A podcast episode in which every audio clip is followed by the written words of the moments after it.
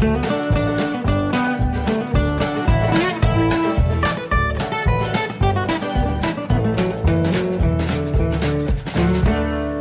willkommen zu Jörn Schars feinem Podcast Episode 31. Ich bin Jörn Schaar und ihr seid es nicht. Ja, äh, diese Woche mal wieder ein Podcast nach einer Woche Pause hatten wir ja vor kurzem schon mal und äh, der Grund darin war, ich hatte es in der Episode 30 angedeutet, die Hochzeit, die wir ähm, gefeiert haben, nämlich unsere. Und äh, da war ich, ja, also das ging halt nicht, da noch am Sonntag zu podcasten, weil natürlich, also wir waren halt, es war ein rauschendes Fest, wir waren morgens gegen sechs im Bett und äh, gegen, ich weiß gar nicht, elf war ich wieder wach. Dann kamen mittags irgendwann ähm, die Rest, äh, einige restliche Gäste noch zum, zum äh, Kuchenessen. Wir hatten natürlich noch einen Berg Torte äh, übrig gehabt, den haben wir mit nach Hause genommen. Und ähm, ja, dann, dann kamen noch Leute, die äh, so ein bisschen äh, Technik hierher gebracht haben. Wir hatten ähm, das E-Piano der Herzdame mit im Gottesdienst, weil ihre beiden Chöre da gesungen haben. Es war also und es war den ganzen Tag äh, äh, Action und dafür war es ein bisschen zu wenig Schlaf und ich hatte dann einfach auch keinen ja keine Energie mehr, um abends mich noch hinzusetzen, als dann endlich alle weg waren, ähm, um zu podcasten und äh, ja Gott, was gibt's ansonsten über die Hochzeit zu sagen? Wie gesagt, es war ein rauschendes Fest. Ähm, Eigenlob stinkt ja bekanntlich, aber also mir ist nichts aufgefallen, was jetzt irgendwie eklatant schiefgelaufen wäre. Ähm, der Gottesdienst hat von vorne bis hinten super funktioniert. Ähm, wir haben ähm, sehr gutes Feedback darauf bekommen, sozusagen, also was heißt wir, ne? Was haben wir mit dem Gottesdienst zu tun? Wir haben natürlich nur grob geplant, ähm, aber das, was so an, an Gestaltung mit stattgefunden hat, von, also ja, angefangen von der Lesung, Lesung über die Predigt äh, bis zum Gesang beim Einzug und die Vortragslieder der Chöre, die Musikauswahl, ähm, das war ein richtig schöner, stimmungsvoller Gottesdienst mit, mit ordentlich Pfeffer. Das hat richtig Spaß gemacht. Es wurde geklatscht und, und mitgesungen. Das war richtig cool. Ähm, anschließend dann die, die Party war ein Burner, kann man nicht anders sagen. Äh, wir hatten ganz fantastisches Essen äh, im Gasthof. Äh, die haben also im Gastraum einen Grill aufgestellt äh, so ein riesen äh, Gasgrill mit, äh, wo, wo sie dann also einiges Essen zubereitet haben und dazu gab es dann auch noch einen Rinderbraten, ähm, der an einer anderen Stelle aufgeschnitten wurde. Es gab also an drei Stellen Essen, ähm, so dass es nirgendwo irgendwie längeren Stau gab. Das war sehr sehr cool gelöst und hat auch für ordentlich Begeisterung gesorgt, weil das Essen dann zusätzlich auch noch sehr sehr geil geschmeckt hat. War richtig lecker.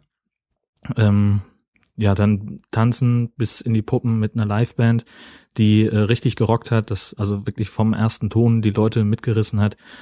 Und äh, ja, das war war alles in allem sehr sehr rund und jetzt bin ich gespannt auf die Rechnung, die kommt noch. Äh, mal gucken. Aber mein Gott, das also finanzielles äh, darüber redet man ja bekanntlich nicht, aber äh, das ist mir in dem Moment auch sowas von egal. Es war einfach eine geile Party und scheißegal, was gekostet hat. Das hat sich gelohnt. Punkt.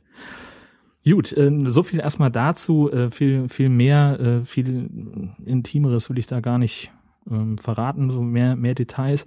Es wird auch sicherlich äh, am 15. nochmal im Nord-Süd-Gefälle Thema sein. Das hatten wir ja auch schon angekündigt, ähm, um mal zu gucken, ähm, was vielleicht äh, wie sich vielleicht Hochzeiten in Norddeutschland von denen im süddeutschen Raum unterscheiden. Also da einfach mal gucken auf das-nord-süd-gefälle.de. Äh, das ist dann sozusagen mein zweit oder nee, technisch gesehen mein Dritt-Podcast ähm, zusammen mit Dotti aus dem Allgäu von der Hörmupfel. Gut, ähm, was wollte ich noch? Achso, ich hatte mir notiert, äh, weil ich die letzte Folge, da ist es mir wieder enorm aufgefallen. Es gibt manchmal solche kleinen Aussetzer in der Aufnahme. Ähm, das klingt irgendwie so, als, als würde die Aufnahme so ein bisschen springen. Da fehlt dann irgendwie eine halbe bis dreiviertel Sekunde. Ähm, das liegt an meinem alten Aufnahmegerät. Ich habe so ein, so ein Zoom H2. Ähm, das gibt's in der Form, so wie ich es habe, schon gar nicht mehr. Ähm, es ist grundsätzlich ein sehr gutes Aufnahmegerät. Äh, man kann, wie ihr hört, damit in einer sehr guten Qualität aufzeichnen. Ähm, das kann auch noch ein bisschen was anderes. Man kann es auch noch als Metronom benutzen und als, als Stimmgerät für die Gitarre. Äh, man kann es als, als äh, Soundkartenersatz nehmen, wenn der Computer keine eigene Soundkarte hat und lauter so ein Unsinn. Und äh, ja, nur mit der Zeit äh, ist es halt nicht mehr so super. Ähm, vielleicht, also die einzige Lösung, die es da gibt, könnte wahrscheinlich ein Neu Neukauf sein. Ähm, vielleicht aber auch eine andere Speicherkarte. Das wäre noch so eine Option. Das könnte ich mal ausprobieren. Ähm, aber vielleicht kaufe ich mir auch einfach irgendwann mal ein neues. Aber das hat jetzt auch noch Zeit. Ähm, das war so das, was ich noch sagen wollte, nachdem ich die letzten Folgen noch mal so ein bisschen angehört habe. Ähm, ach, apropos Nachtragen. Ähm, das wäre was, äh, das ich für vergangene Woche eigentlich dann im Podcast gehabt hätte, weil es da auch viel besser gepasst hätte. Es geht nochmal um das ähm, Promi Big Brother Dings. Ähm, da habe ich ja schon mehrfach äh, jetzt drüber erzählt, wie sehr mich das äh, auf eine bizarre Art dann doch irgendwie fasziniert. Und mir ist jetzt klar geworden, dass ich äh, im Prinzip nicht mehr auf die Straße gehen kann, weil ich für die nächste Promi Big Brother Staffel im Prinzip muss ich, im, ich muss eigentlich damit rechnen, dass äh, ein dunkler Van mit Endemol Logo äh, und, und, und Leuten in Promi Big Brother äh, äh Shirts äh, neben mir anhalten, mich ins Auto zerren und wegfahren. Ähm, denn ich habe es ja in der Episode 30 schon erzählt, glaube ich, dass ich äh, mal ein, äh, kleine eine Begegnung der dritten Art mit Hubert K. hatte. Und jetzt äh, beim Gucken von Promi Big Brother fiel mir dann auf, ähm, dass ich ja auch was ähnliches mit Ronald Schill ähm, berichten kann. Denn äh, 2003, als der äh, noch im Hamburger Senat saß, äh, mit seiner rechten Partei da äh, und für ordentlich Wirbel gesorgt hat, weil er Ole von Beust erpressen wollte oder erpresst hat, ähm, da war ich gerade Praktikant bei Radio Hamburg. Und beim großen Showdown im Rathaus wurde ich also dem der Rathausreporterin zugeordnet als, als Handlanger, als Hiwi. Und mein Job war es eben Töne zu holen. Leute einzufangen, Politiker einzufangen, zu interviewen. Ähm, und da waren noch irgendwie, weiß ich nicht, also gefühlt 100 andere Journalisten. Da waren alleine von der ARD waren fünf Ü-Wagen auf dem Hof. Sogar der Bayerische Rundfunk hatte da ein, ein, ein Fernseh-Ü-Wagen geschickt und ähm, das kleine Hörfunkstudio, das der NDR im Hamburger Rathaus hat, das platzte aus allen Nähten, das weiß ich noch, so im Vorbeigehen. Äh, da war die Hölle los und, und äh, alle waren wahnsinnig hektisch und es waren unfassbar viele Fotografen und Kameraleute, die sich richtig gedrängelt haben um jeden einzelnen Politiker, der da reinkam. Und ähm, da war sogar ein Fotograf dabei, der mir Schläge angedroht hat, weil mein Mikrofon in, in seinem Foto war. Das war, also das, das war nicht, nicht cool. Das hat auch keinen Spaß gemacht. Ähm, nach der, also, weiß nicht, das war, als, als Ole von Beust reinkam. Da waren irgendwie 40, 50 Leute, die sich so um ihn rumdrängelten und ich habe irgendwie versucht, dann noch was mit abzugreifen an O-Ton und habe also mein Mikrofon so durchgestreckt und dann ständig kommt, drückt irgendjemand deinen Arm runter oder schiebt dich zur Seite. Das ist, finde ich, noch relativ kollegial, wenn das einfach wortlos passiert, so hey, du bist in meinem Bild und, und man versucht sich da so ein bisschen Platz zu verschaffen. Das finde ich okay. Aber dann später steht dieser Typ, der neben mir stand, sagt, guckt mich an und sagt, hey, guck dir das an, das Foto ist voll verarscht, da ist dein Mikrofon drin und wenn das nochmal passiert, dann hau ich dich um. Ich so, Alter, was ist denn hier los? also da hatte ich wirklich, das, das hat mich so ein bisschen ähm, ein bisschen schockiert, mit was für harten Bandagen da offensichtlich gekämpft wird, buchstäblich. Ähm, und da habe ich mich da so ein bisschen zurückgezogen, weil dann auch von Beust war dann auch fertig und dann war so ein bisschen, ja, so ein bisschen still und alle lauerten am Haupteingang. Und ich war so ein bisschen im Abseits und sah, dass jemand den Hintereingang ähm, ansteuert und das war Ronald Schill. Und dann bin ich also dahin gelaufen, so auch gemächlichen Schrittes, das hat sonst offenbar keiner mitbekommen und ich war dann der erste Reporter, der mit Ronald Schill sprach, als er ins Hamburger Rathaus kam, am Tag vor der, vor der großen Abrechnung. Und Sekunden später war natürlich die ganze Traube wieder da, aber da hatte ich, naja, Sekunden später ist, also ich hatte meine O-Töne halt ähm, und war da so ein paar Minuten schneller als alle anderen. Das war wenig spektakulär, was er gesagt hat, aber ähm, ja, ich war also derjenige, der, huhu, Ronald Schill noch vor allen anderen interviewt hat für Radio Hamburg. So. Insofern äh, Hubert K. interviewt, äh, äh, auf der Bühne gehabt und, und fast geschubst und, und Ronald Schill interviewt. Also ich, damit qualifiziert man sich eigentlich für die, fürs Zwangscasting zum nächsten Promi Big Brother. Ähm, ich werde jetzt auch in Zukunft aufpassen in der Kneipe, wer mir einen ausgibt.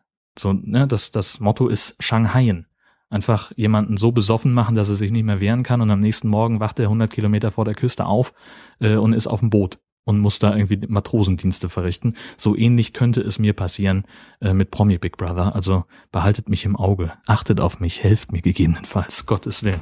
Äh, huch, ich habe hier nur ein Kabel angetitscht in meiner Panik. Äh, was wollte ich noch? Ach ja, auch so ein Thema. Ähm, hatte ich auch in der vergangenen Folge angekündigt. Details zu meiner Craft Beer Premiere. Ähm, ich hatte mir ja ein Progusta India Pale Ale gekauft aus dem City Markt in Kiel. Ähm, und da wollte ich also noch ja drüber sprechen, was das, was das für ein Bier war, wie es mir gefallen hat. Ähm, Nochmal zur Erinnerung, das war so eine ziemlich edel wirkende dunkle Flasche, die so ein bisschen eine Form von der Sektflasche hat, mit 0,75 Liter Inhalt ähm, und dann so ein, so ein, ja, aber trotzdem Kronkorken drauf. Ähm, wie gesagt, ein Indian, Indian Pale Ale mit 6,8 Prozent. Ähm, für rund 11 Euro die Flasche. Das ist natürlich ein Preis, äh, bei, da rechnet man also für ein Industriebier wie Astra oder sowas, da kriegt man da einen ganzen Kasten für 11 Euro. Ähm, allein deswegen ist es schon jetzt nichts, was man jeden Tag trinkt, würde ich jetzt mal sagen. Ähm, Im Glas eine ganz angenehme hellbraune Farbe, so ein bisschen wie wie Ahornsirup, aber aber trüb ähm, und so einen ganz fruchtigen süßen Geschmack mit so einer mit so einer gewissen Malzbiernote. Und schmeckte auch, ähm, das habe ich erst später äh, gesehen. Äh, ich habe mir ein ähm, dieses spezielle ähm, Bier, was ich hatte, das hatte die grüne Markierung von Braufaktum ähm, und das bedeutet, dass da der Hopfenanteil ziemlich hoch ist und dementsprechend bitter schmeckte das auch. Aber völlig überraschend, es, es hat eben auch so einen, so einen ganz starken Zitronengeschmack gehabt. Einen fruchtigen, nicht, nicht sauer, aber dieses Fruchtige, was so eine Zitrone mitbringt, ähm, das, das war sehr, sehr stark mit da drin und das fand ich total beeindruckend.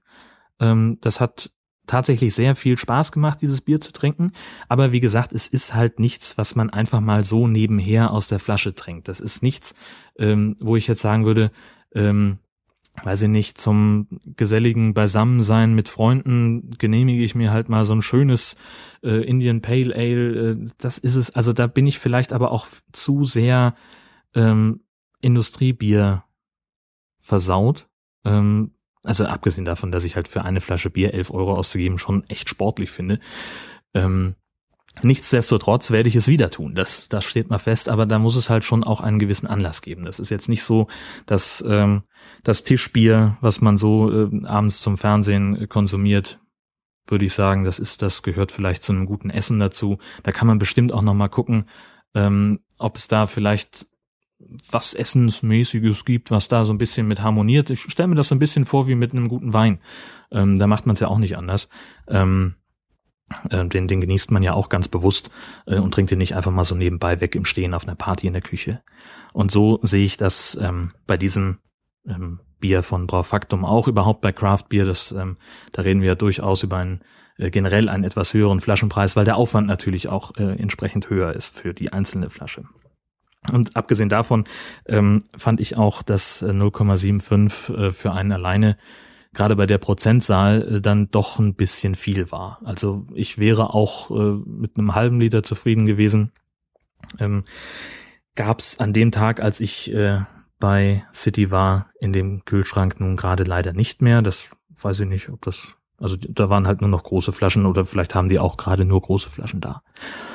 Ja, so, was, was war ansonsten? Was haben wir, was, also abgesehen von dieser ganzen Hochzeits, von dem Hochzeitswahnsinn, ähm, ja, genau, der, wir haben, ich habe gesagt, wir brauchen jetzt langsam mal ein Tablet.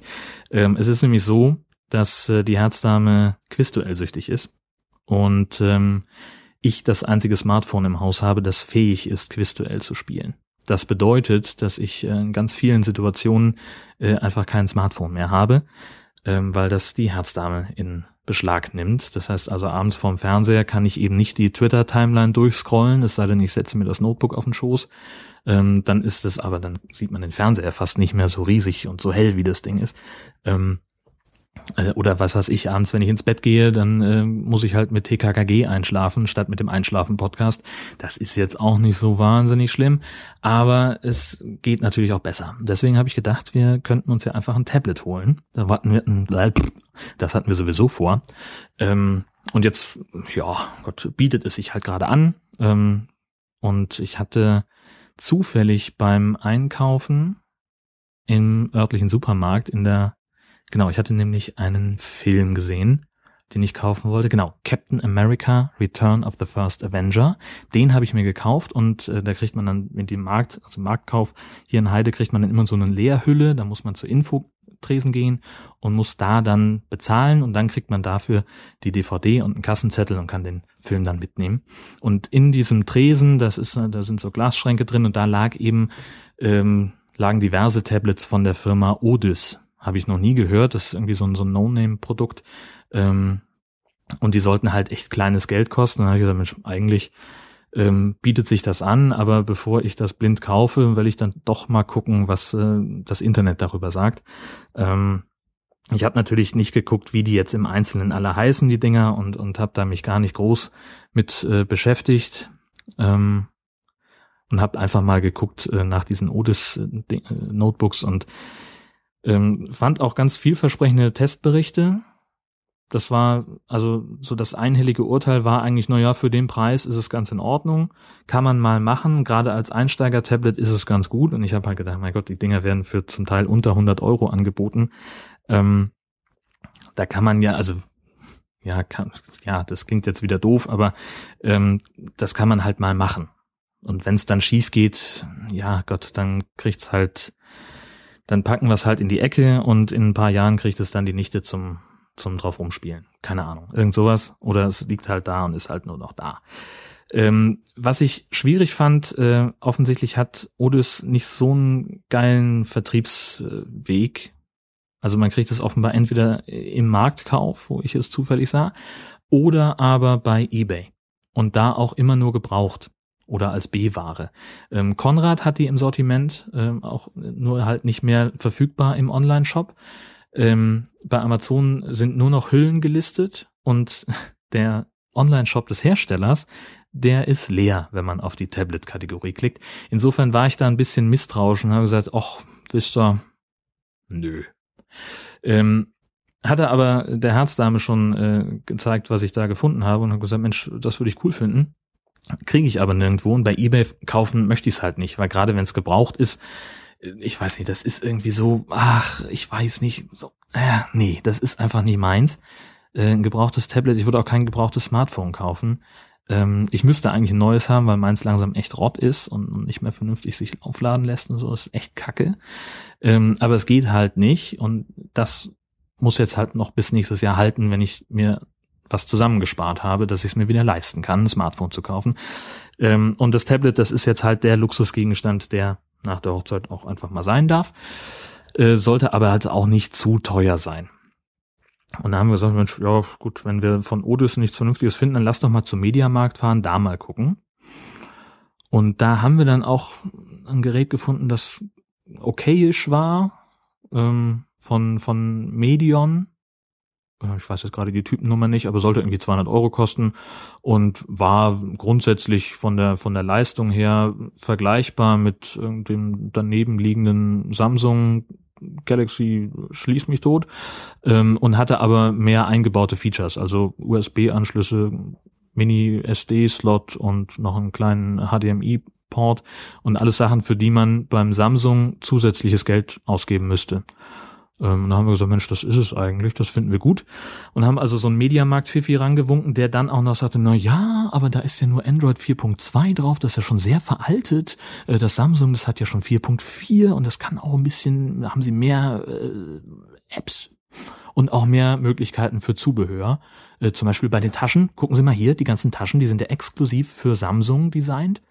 Ähm, und bei den anderen, da gibt's halt nur so Bastellösungen, die halt nicht so cool passen. Die sind nicht so so, die müssen halt für ganz viele verschiedene Hersteller, Tablets äh, und so weiter funktionieren. Und das haben sie bei Samsung eben nicht. Da richtet sich der Markt danach, weil die Marktführer sind. Und ich sag so, ja, pff, ja gut, aber äh, dafür, dass ich jetzt eine speziell passende Tasche kaufen kann, die dann 60 Euro kosten soll, oder dafür, dass ich einen HDMI-Anschluss per USB-Dingsbums äh, dran flanschen muss, der mich nochmal 10 Euro kostet, das muss ja nicht sein ja, nö, okay, wenn, wenn Sie meinen, ich sage, ja, ich hätte gerne das für 199 anstatt das für 300. Und dann war er weg und kam dann ganz betrübt wieder und sagte, oh nee, schade, wir haben nur noch das Ausstellungsstück. Ähm, aber von dem Samsung, da wären noch welche da. Da hätte er schon gleich eins mitgebracht. Ich sage, nö, das, nö, ach, sag ich, nö, vielen Dank, brauchen wir nicht. So gebraucht oder angetatscht möchte ich mein Gerät nicht haben. Ähm, dann gucken wir nochmal nach, äh, dass wir was anderes finden. Und äh, ja, jetzt mal sehen. Ähm, das endete also so ein bisschen wenig befriedigend. Ähm, das gab's dann, wir haben es dann bei Amazon gefunden, da sollte es dann aber äh, nicht 199, sondern 210 kosten und da waren wir dann auch nicht mehr so, ach, also so im ersten Überschwang der Emotionen, wenn es im Mediamarkt jetzt in neu verfügbar gewesen wäre, hätten wir es wahrscheinlich sofort mitgenommen.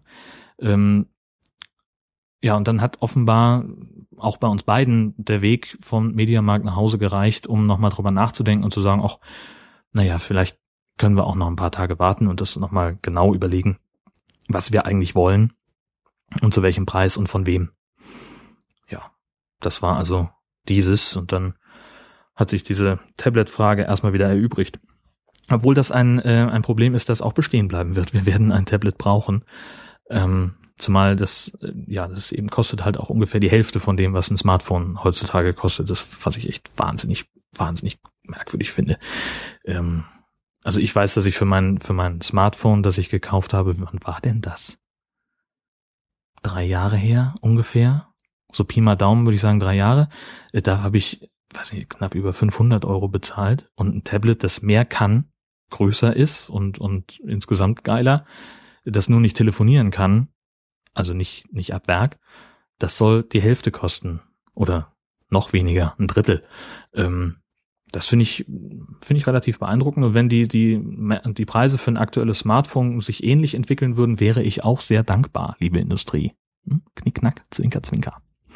Gut, äh, andere Geschichte, äh, ähnlich ärgerlich, ähm, Entertain war bei mir kaputt. Ich bin ja ein großer Freund äh, von, von äh, T-Entertain und bin auch sehr froh, dass ich mich äh, dafür entschieden habe, als es darum ging, äh, von wie wir unser Fernsehgeflimmer äh, in Zukunft beziehen wollen. Ähm, T-Entertain ist grundsätzlich sehr, sehr geil, weil man halt, also es ne, gibt diese ganzen fancy, schmancy äh, On-Demand-Videothek-Funktionalität und hier ein Kanal, zwei Kanäle gleichzeitig aufnehmen oder noch einen dritten gucken oder irgendwie sowas. Äh, und vor allem, selbst wenn man irgendwas nicht aufnimmt, dann kann man so weit zurückspulen bis zu dem Zeitpunkt, wo man den Kanal eingeschaltet hat. Also, was weiß ich, ich schalte um 20.15 Uhr ähm, äh, äh RTL ein, meinetwegen, und ähm, dann kommt ein Anruf. Und während ich telefoniere, fällt mir ein, dass ich noch kochen muss. Und dann, bis es, bis ich dann wieder am Fernseher sitze, ist es irgendwie 21.30 Uhr. Und der Film ist zur Hälfte vorbei und ich denke mir, scheiße, früher hätte man einfach gesagt, na toll, hätte sich eine DVD angemacht und halt das nicht geguckt, was man eigentlich gucken wollte. Mit Entertain ist es so, dass ich dann einfach sagen kann, Hallöchen, ich drücke mal auf die Zurückspulen-Taste und kann genau bis 20.15 Uhr zurückspulen, wo ich ja den Sender eingeschaltet habe, ähm, ohne dass ich vorher auf Aufnehmen gedrückt habe. Das ist sehr, sehr geil. Ähm, wenn es denn funktioniert.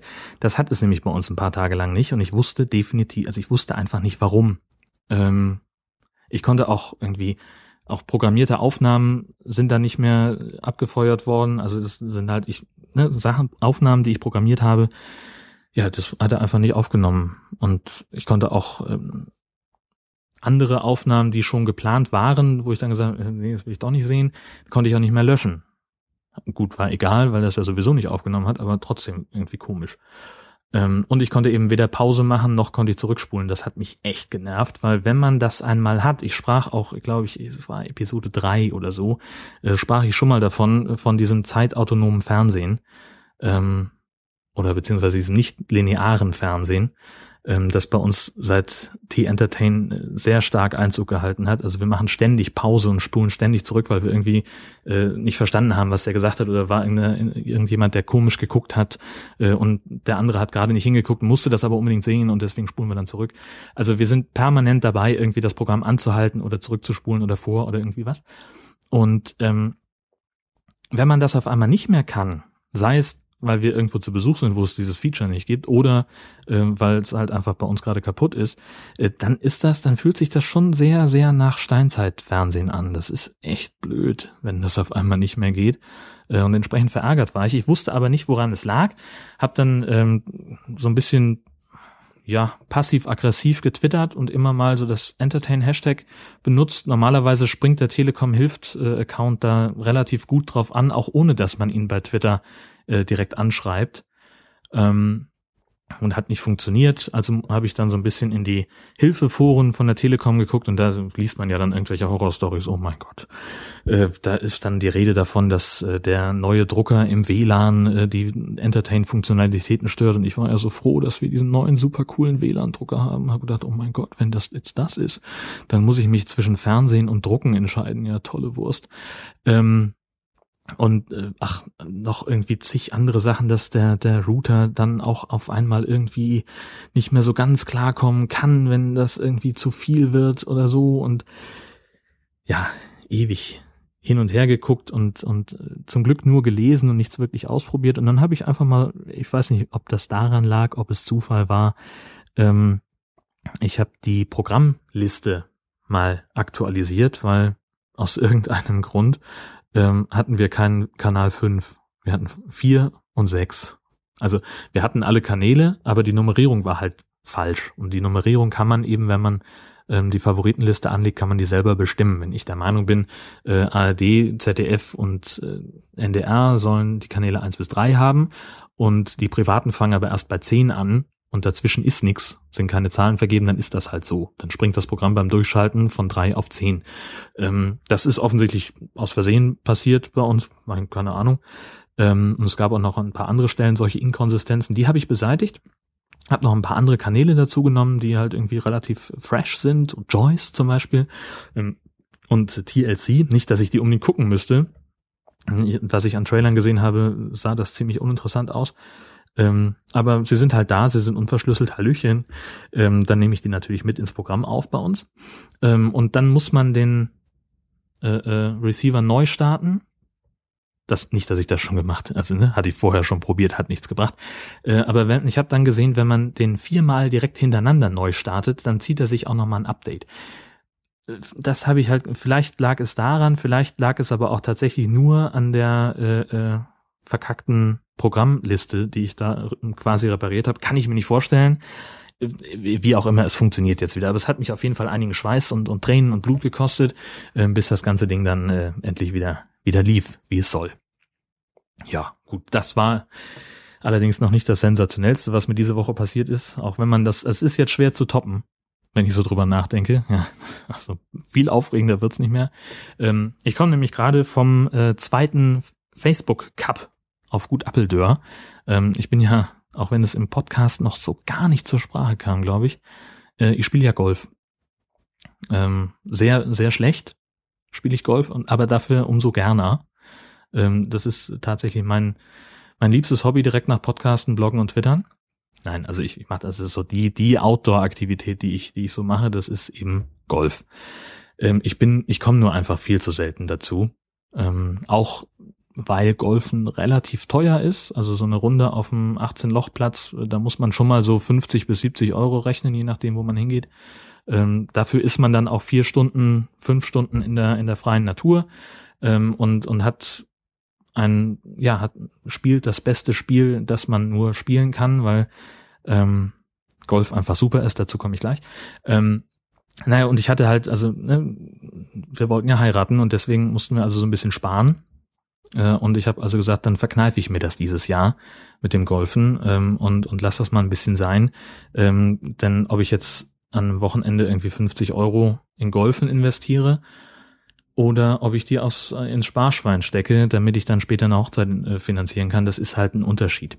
Ähm, dementsprechend habe ich jetzt ziemlich genau ein Jahr lang keinen Golfschläger in die Hand in die Hand genommen, außer beim Aufräumen, wenn er wenn die im Weg standen. Ähm, und habe aber gesagt, okay, jetzt möchte ich langsam mal wieder, es ist so geiles Wetter und ich habe so Bock auf Golfen. Und dann kam mir gut Appeldörr ähm, in die Quere, in die Fänge, ähm, mit dem zweiten Facebook Cup. Ähm, das ist ein, ein neun Loch Turnier wie wir Golfer sagen, vorgabewirksam. Das heißt, man kann da sein Handicap verbessern oder verschlechtern.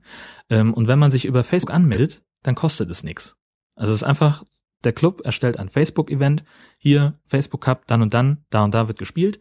Ähm, und jeder, der da auf Teilnehmen klickt, der spart sich die Teilnahmegebühr von, ich glaube, 10 Euro. Yay. Also, aber normalerweise ist, ist auch so ein, so ein Neun-Loch-Turnier doch deutlich teurer. Also bei 18 Loch ist es auch in der Regel irgendwie so zwischen 60 und 80 Euro, die man da an Teilnahmegebühr bezahlt.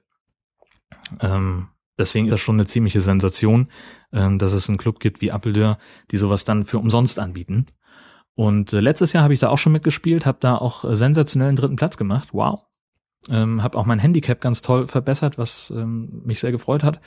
Ähm, das muss man aber sagen, war ein Glücksfall, denn ich spiele mein Handicap nicht. Also ich spiele nicht so gut, äh, dass es diese Zahl da auf meinem Ausweis rechtfertigen würde, aber es ist auch egal.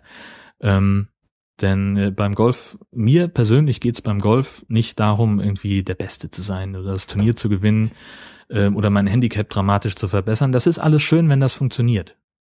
Da freue ich mich, natürlich. Ähm, aber ich bin auch echt nicht traurig, wenn das mal nicht klappt.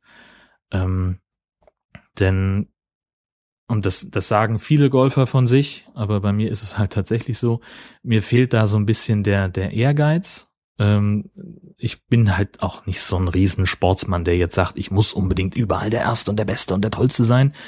Äh, Golf hat für mich so eine ganz eigene Faszination. Es ist halt das, es ist ein Spiel, das man sowieso nicht gewinnen kann, ähm, weil immer irgendwas schief geht, weil immer jemand besser ist.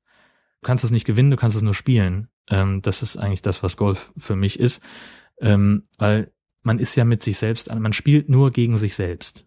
Da liegt der Ball, den man selber dahingelegt hat, sei es, weil man kurz, weil man ein neues Loch anfängt und den halt hinlegen muss, oder weil man halt abgeschlagen hat und der Ball dann irgendwo da liegt. Dafür kann man niemanden anders verantwortlich machen, nur sich selbst. Kein Mitspieler hat einen schief angespielt, ähm, kein Gegner ist dazwischen gekommen und hat den Ball abgelenkt. Nein, ich habe den Ball dahin geschlagen, wo er liegt, und ich muss ihn da wieder wegspielen, bis er dann irgendwann in diesem Loch landet. Wenn er denn da landet und nicht in irgendeinem Teich oder in einem Gebüsch. Ähm, und das zu schaffen und es regelkonform so zu schaffen, dass ich auch mit der vorgegebenen Anzahl von Schlägen da lande, wo ich hin will, ähm, das ist die große Herausforderung. Und das ist toll. Das macht einfach einen wahnsinnigen Spaß. Ähm, und gut, bei so einem Turnier ist das, ist das noch immer ein bisschen was anderes, aber auf einer Privatrunde, äh, wenn ich so unterwegs bin, sei es äh, mit Freunden oder auch mal alleine, ähm, dann fällt auch jegliche Art von Anspannung von mir ab. Ich bin dann halt nur, ich bin dann bei mir und ich mache dann mein Ding auf dem Golfplatz und und da ist dann auch im Kopf kein kein Platz mehr frei für irgendwelche Probleme oder oder so die ganzen Gedanken, die man sich so einen Tag über macht sondern ich muss mich darauf konzentrieren, diesen doofen Ball da wegzuschlagen, der da liegt und mich hämisch angrinst und sagt, na komm, schlag doch mal, zeig doch mal, ob du's kannst. Wirst schon sehen, was passiert. Ähm, diese dumme Sau, die will ich weghauen und äh, möglichst weit fliegen lassen. Dafür brauche ich tatsächlich eine ganze Menge Konzentration, dass das so klappt, wie es soll. Ähm, und alles andere hat dann keinen Platz mehr im Kopf. Und das ist sehr, sehr schön, weil das für eine enorme Entspannung sorgen kann und es auch regelmäßig tut. Und deswegen spiele ich Golf. Das ist das, was ich daran gut finde und, und was mich, was mich immer wieder auf diese doofe Wiese zieht, ähm, wo ich schon weiß, dass ich meistens ganz kolossal untergehe. Ähm, aber ist mir egal. Weil ich spiele ja Golf und ich habe dann Spaß. Und in aller Regel gerade auch, also wie gesagt, bei so einem Turnier ist es noch ein bisschen was anderes, weil da natürlich eine, ja, da sind fremde Leute dabei, die, die man nicht so gut kennt oder die man halt erst seit kurz nach dem Start kennt oder kurz vorher vielmehr, ähm, vom Händeschütteln und sagen, hallo, guten Tag, ich bin Jörn. Ähm, ich zähle heute deine Punkte. Oh, das ist ja schön, dass du ein einstelliges Handicap hast. Hoffentlich haben wir Spaß zusammen. Ähm, und diese, ja gut, die stehen halt dann um einen rum und, ne, und wenn, wenn man Glück hat, sind die höflich und halten die Klappe, bevor man schlägt und während man sich konzentriert. Ähm, wenn nicht, dann muss man halt gucken, wie man damit klarkommt. Ähm, oder man sagt eben, ey Leute, ich hau jetzt mal und ihr müsst mal die Klappe halten. Klar, kann man auch machen. Ähm, Habe ich auch gemacht. weil ähm, das auch einfach dazu gehört, dass jemand, der gerade sich darauf vorbereitet, diesen doofen Ball zu schlagen, ähm, dass der seine Ruhe hat und dass der sich auch dann darauf konzentrieren kann, was er tut. Das gehört einfach dazu, das gehört zur Etikette dazu. Das ist ähm, ja, das, das sind diese Höflichkeitsregeln. Das ist auch etwas, das mich äh, vom, vom Golfsport so fasziniert. Es ist ein ungemein höflicher Sport. Man ist zum Beispiel leise, im Idealfall, wenn man, wenn der Gegner, äh, der, der, der andere Spieler, das ist ja kein, ist ja nicht immer ein Gegner, kann man, also ich finde, man kann es nicht so sagen, wenn der, der Mitspieler gerade am, am Ball ist oder dabei ist zu schlagen, dann hält man halt die Klappe und man raschelt eben nicht mit der Bonbontüte und man macht eben nicht den Rucksack zu oder auf, also den Reißverschluss oder man macht auch keine Selterflasche auf und zischt oder man sagt eben auch nichts zu seinem Ne, man also das hatte ich ja auch schon mal äh, in der Vergangenheit, dass ich Leute dabei hatte, die sich in dem Moment, wo ich gerade schlagen wollte, einen Witz erzählt haben und dann laut anfingen zu lachen, als ich gerade den Schläger in der Luft hatte ähm, und das auch überhaupt nicht einsehen wollten, warum das jetzt extrem unhöflich war. Ähm, wie gesagt, das gehört zur Etikette. Ähm, es gehört auch zur Etikette, ähm, dass man einigermaßen anständig gekleidet ist, also sprich etwas mit Kragen trägt, aber kein Hemd, eine Hose, die keine Jeans ist, sprich also in aller Regel ein Poloshirt und eine Stoffhose ähm, das hat mich heute Morgen vor einige äh, Probleme gestellt, weil ich nämlich mich gefragt habe, was ich denn wohl anziehen kann, denn es waren maximal 19 Grad vorhergesagt und, und das ist jetzt nicht so das Wetter, wo ich ausschließlich mit dem Poloshirt bekleidet rausgehe. Und ähm, ich habe halt kein Longsleeve, was ich da drunter ziehen könnte oder auch irgendwie was Wärmendes drüber. Ähm, also ich habe dann halt einen Pulli drüber gezogen äh, und das sah einigermaßen okay aus. Ähm, hätte ich dummerweise nicht gebraucht. Wie immer bei solchen Geschichten. Ähm, als ich angekommen bin und mich warm gespielt habe, war es zu kalt, um das, um den Pulli schon auszuziehen. Und als es dann warm genug war, war ich schon so durchgeschwitzt vom Einspielen, dass ich, dass es auch Quatsch war, dass ich dann gefroren hätte. Ähm, das war alles ein bisschen, bisschen schwierig. Ähm, da muss ich also noch eine Lösung finden, aber darum ging's auch gar nicht, glaube ich. Was ich wollte ich denn erzählen? ja, äh, Etikette ist das eine. Und dieser Facebook-Cut, da wollte ich ja eigentlich drüber sprechen. Ähm, nein, also ich habe da gnadenlos versagt. Ähm, was zu erwarten war, ähm, ich habe also von den neun Löchern habe ich fünf gestrichen, da habe ich also mehr Schläge gebraucht, ähm, als ich ähm, hätte brauchen dürfen und dann hätte ich also keine Punkte mehr bekommen. Und in dem Spielmodus ähm, braucht man dann auch nicht weiterspielen. Also was weiß ich, wenn jetzt, es gibt solche ähm, ein sogenanntes Paar-3-Loch. Das heißt also, Paar heißt Professional Average Result, also jemand, der ein Handicap von null spielt, darf drei Schläge brauchen, um den Ball einzulochen an diesem Loch ähm, und bekommt dann dafür, glaube drei Punkte. Und ich mit als jemand, der ein relativ hohes Handicap spielt von 47, äh, der bekommt im, weiß ich nicht, ein oder zwei Schläge oder auch mal drei dazu, je nach Schwierigkeitsgrad des Lochs. Ähm, um genau diesen Leistungsunterschied zwischen ähm, verschiedenen guten Spielern ausgleichen zu können. Genau, das heißt, ich darf an diesem gleichen Loch sechs Schläge brauchen, um den Ball einzulochen, bekomme die gleiche ähm, Punkte, die gleichen Punkte wie jemand, der Handicap null hat. Und dann gibt's halt auch noch die Möglichkeit, dass man sagt, okay, einen drüber gibt noch zwei Punkte und zwei drüber gibt noch einen Punkt. Wenn man aber drei drüber hat, dann kriegt man keine Punkte mehr, dann braucht man auch nicht weiterspielen. Und da gab's eben einige Löcher, an denen ich äh, null Punkte eingefahren habe, nämlich fünf. Das war nicht cool. Ähm, bei den anderen war ich relativ konstant. Ähm, ich habe es aber auch nicht mehr so genau im Kopf. Es hat auf jeden Fall nicht gereicht, um irgendwie irgendwie in die Wertung zu kommen. Ähm, das habe ich aber auch nicht erwartet. Wobei mich das auch schon wieder so so hadern lässt, denn witzigerweise beim Warmspielen auf der Driving Range habe ich eigentlich relativ gut gespielt. Ähm, das hätte ich gar nicht erwartet, dass, dass so viele Bälle so gut fliegen. Ähm, und gerade mit, ähm, was war denn der letzte Schläger, den ich benutzt habe? Das war mein, ach, irgendwas. Völlig wurscht. Der letzte Schläger, den ich benutzt habe, ähm, da flogen tatsächlich gerade zehn Bälle hintereinander wirklich schnurgerade wie an der Linie gezogen, an der Schnur gezogen heißt es, ähm, dahin, wo ich sie zumindest grob haben wollte von der Richtung her. Das, und ich, das fand ich relativ beeindruckend, dass ich gesagt habe, okay, mit so wenig Praxis äh, immer noch so ein so gutes Ergebnis, das ist cool. Ähm, vor allem, weil ich mir vor jedem dieser Schläge bewusst wenig Zeit genommen habe um mich jetzt irgendwie richtig hinzustellen, zu konzentrieren, so Fokus auf den Ball und genau auf die Bewegung achten. Nein, ich habe mich einfach hingestellt, habe draufgehauen und das hat funktioniert, was ich, ähm, was mich irgendwie beeindruckt hat. Ähm, auch die, die Bälle, wo ich, wo ich mich lange vorbereitet habe auf den Schlag und wo ich mich sehr konzentriert habe, dass es gut wird, auch die haben gut funktioniert. Ja, war also Bälle, die daneben gegangen sind, waren die Ausnahme. Wie gesagt, beim Einspielen. Ähm, auf dem Platz ist aber anders und auf dem Platz hat dann so gar nichts mehr funktioniert. Ähm, denn ich bin eigentlich mit einem guten Gefühl dann äh, zum Abschlag gegangen, weil ich gesagt habe, okay, jetzt hier mit diesem Schläger, ähm, da habe ich jetzt eine konstante Leistung erzielt.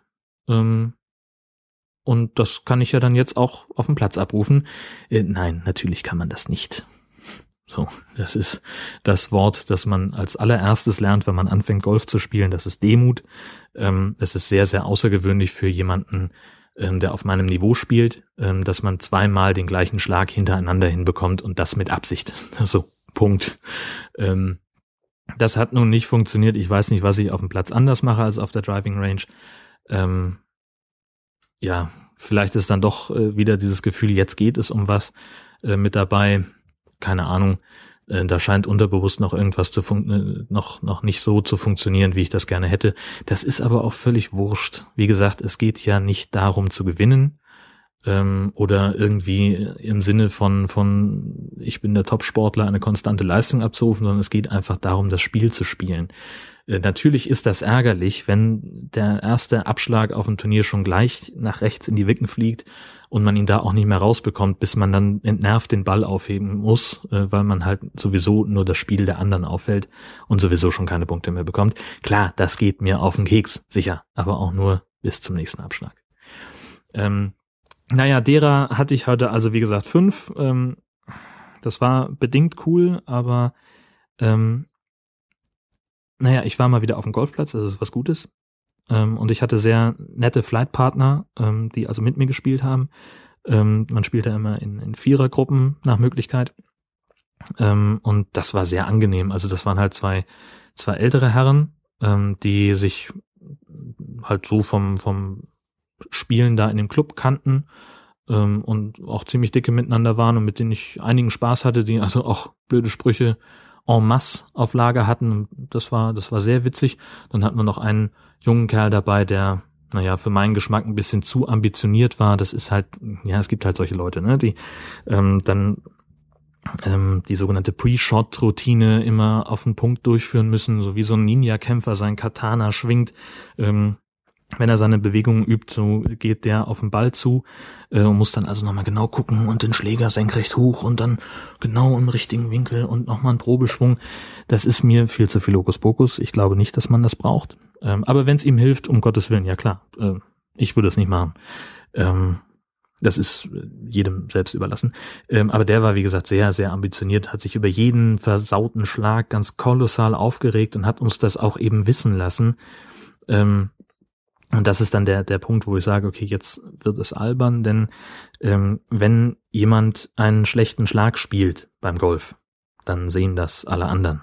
Denn äh, natürlich hat niemand die Absicht, ähm, den Ball nach zehn Metern wieder auf dem Boden aufprallen zu lassen, es sei denn, man ist halt zehn Meter vom Loch entfernt. Ähm, natürlich hat auch niemand die Absicht, äh, den Ball irgendwie 30 Meter geradeaus und dann 90 Grad Winkel in die Büsche zu spielen. Aber auch sowas kommt vor. Und ähm, naja, also der, der Junge war halt, naja, der, der musste das dann nochmal kommentieren. Jedes Mal. Das war nicht so cool. Also der Klassiker, ne? Du hast irgendwie liegst auf dem Grün, drei Meter vorm Loch und dann spielst du einen Putt und der bleibt irgendwie 1,50 Meter vorm Loch liegen. Dann ist klar, dass das ein beschissener Putt war. Aber er hat uns das sehr geduldig nochmal erklärt. Ja, das war, das war jetzt wirklich schlecht. Das war ein echt beschissener Putt. Da hätte ich ein bisschen fester hauen müssen. Ach nee. Let's file that under no shit, Sherlock. Shall we? Ähm, das war ein bisschen nervig. Also da war ich froh, dass die Runde nur über neun Löcher ging und nicht über 18. Denn der fing echt an, mir auf den Keks zu gehen. Ähm, vor allem ist es dann auch, also ich finde es auch immer so ein bisschen schwierig, wenn man dann ähm, so ein Loch gespielt hat, äh, hätte eigentlich gut mit vier Schlägen durchkommen können, also rein rechnerisch, äh, wenn man weiß, ich schlage diesen Ball jetzt mit dem Schläger in der Regel 130 Meter weit, das Loch ist 400 Meter lang, dann weiß ich, aha, äh, ich werde wahrscheinlich so äh, drei Schläge brauchen, vier, bis ich, also irgendwie, mal gucken. Das wird dann schon gehen. Ähm, ja, und dann, wenn man dann jemanden dabei hat, der nach diesem Loch auf dem Weg zum nächsten sehr ausgiebig analysiert, wie er hätte spielen müssen, um das, das haben wir ja alle gesehen. Also das war, ach, ich mag sowas nicht. Ach, das, ähm, nee. Also ich, bin dann ja auch damit beschäftigt, mir selber Gedanken zu machen, was ich vielleicht beim nächsten Mal besser machen könnte. Ich komme in der Regel zum Ergebnis, dass es cool wäre, wenn ich einfach gerade ausschlagen würde. Ähm, und das reicht mir eigentlich an Analyse. Ähm, na, vielleicht schlage ich einfach nächstes Mal nicht den Ball ins Wasser. Hm, gute Idee. Das versuche ich mal. So, das ist meine Analyse von so einem verkackten Loch. Weißt du, das, ich muss da nicht jetzt irgendwie eine halbe Stunde drüber reden. Äh, aber manche haben das Bedürfnis und